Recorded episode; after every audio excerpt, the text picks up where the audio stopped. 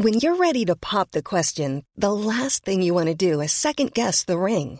At Bluenile.com, you can design a one of a kind ring with the ease and convenience of shopping online. Choose your diamond and setting. When you find the one, you'll get it delivered right to your door. Go to Bluenile.com and use promo code LISTEN to get $50 off your purchase of $500 or more. That's code LISTEN at Bluenile.com for $50 off your purchase. Bluenile.com code LISTEN. Eu sou Mário Persona e essas são as respostas que eu dei aos que me perguntaram sobre a Bíblia. Você perguntou se os salvos no céu estariam vendo o que acontece na terra. A Bíblia não diz que os salvos no céu uh, estejam ocupados com o que está acontecendo na terra, mas diz sim que elas, eles estão ocupados e muito ocupados com Cristo, em contemplar a formosura de Cristo, em adorá-lo e agradecer a Ele o tempo todo, o Cordeiro como que tendo sido morto. Uh, no caso dos mártires da grande tribulação, tudo indica que eles terão sim ciência do que os seus irmãos estarão passando na terra porque eles até pedem por vingança. Lembre-se que esses mártires não são cristãos, no sentido uh, atual da palavra, não, não fazem parte da igreja. Eles são vindos da terra, são mártires da terra de um período uh, posterior ao, ao, tempo da igreja aqui, depois que a igreja foi arrebatada. A, ali em Apocalipse diz: Havendo aberto o quinto selo, vi debaixo do altar as almas dos que foram mortos por amor da palavra de Deus e por amor do testemunho que deram.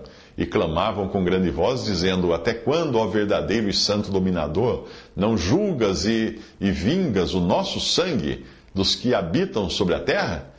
E foram dadas a cada um compridas vestes brancas, e foi-lhes dito que repousasse ainda um pouco de tempo, até que também se completasse o número de seus conservos e seus irmãos, que haviam de ser mortos como eles foram. Apocalipse 6, de 9 a 11.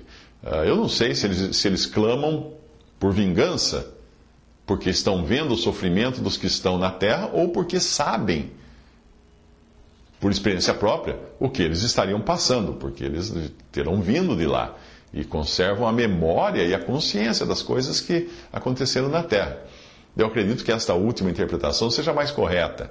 Esses, obviamente, não são, como eu disse, os salvos da presente dispensação e nem caberia a um cristão clamar por vingança. E nós não chamamos a Deus de dominador, nós chamamos a Deus de Pai. Esse é um privilégio que temos hoje, nessa dispensação uh, da igreja.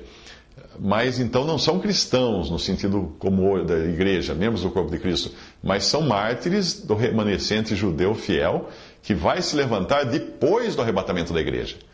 E seria essa também a razão da preocupação do rico eh, de Lucas, em Lucas 16, 19 e 31, com o destino dos seus irmãos que ainda estavam vivos quando ele deixou esta terra para entrar no Hades. O, o, rico ali, ele se preocupa com seus irmãos, porque ele, ele sabe que eles estão na terra e ele sabe que se eles não se converterem, eles irão ter também o mesmo uh, destino nefasto que, que o rico estava tendo ali agora, no Hades.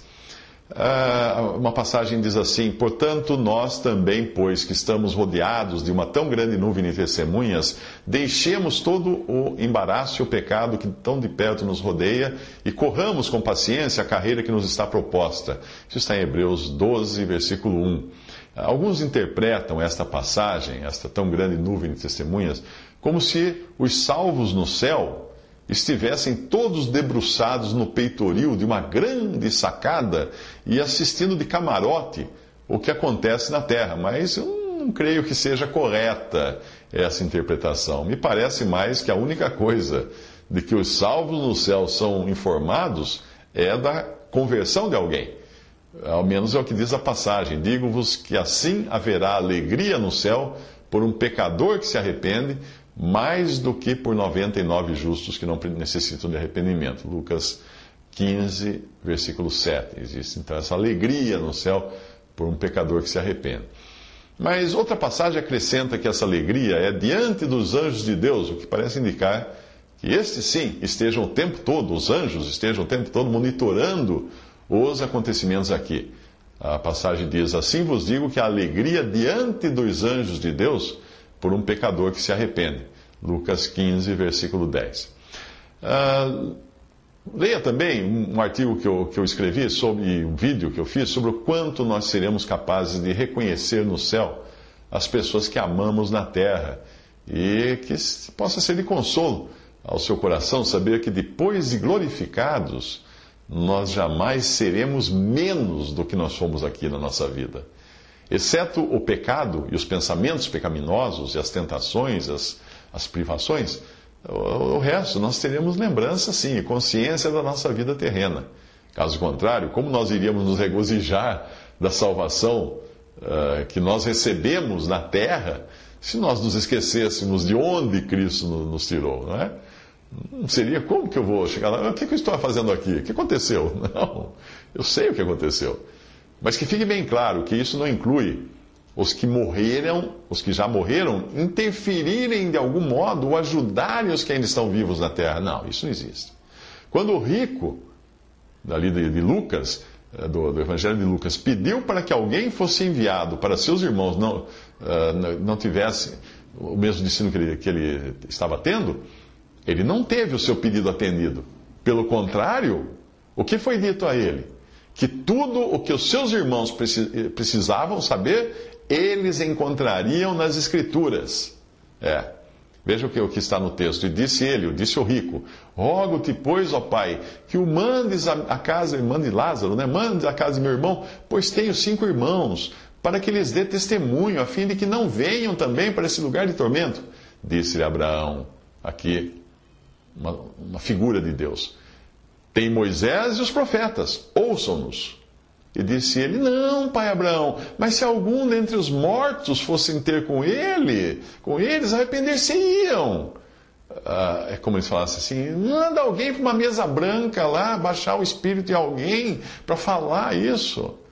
Porém, Abraão lhe disse: Se não ouvem a Moisés e aos profetas, tampouco acreditarão, ainda que algum dos mortos ressuscite.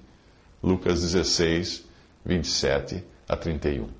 Talvez você se espante de eu falar aqui da mesa branca, né? Mas é que os espíritas da, que seguem espiritismo e seguem outras religiões reencarnacionistas é, costumam acreditar apenas no que Jesus falou, e tem até o Evangelho, segundo Allan Kardec, pegando trechos bonitos dos evangelhos, mas não creem no que Deus fala em toda a Bíblia. Não creem no que Moisés disse a respeito de Jesus. E aqui ele está falando o seguinte: se não ouvem a Moisés e aos profetas, tampouco acreditarão, ainda que algum dos mortos ressuscite. E justamente Moisés foi um dos que falou contra a invocação do espírito dos mortos.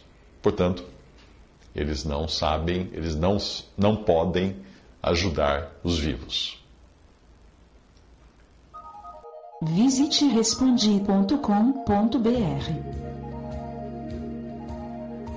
Visite 3minutos.net.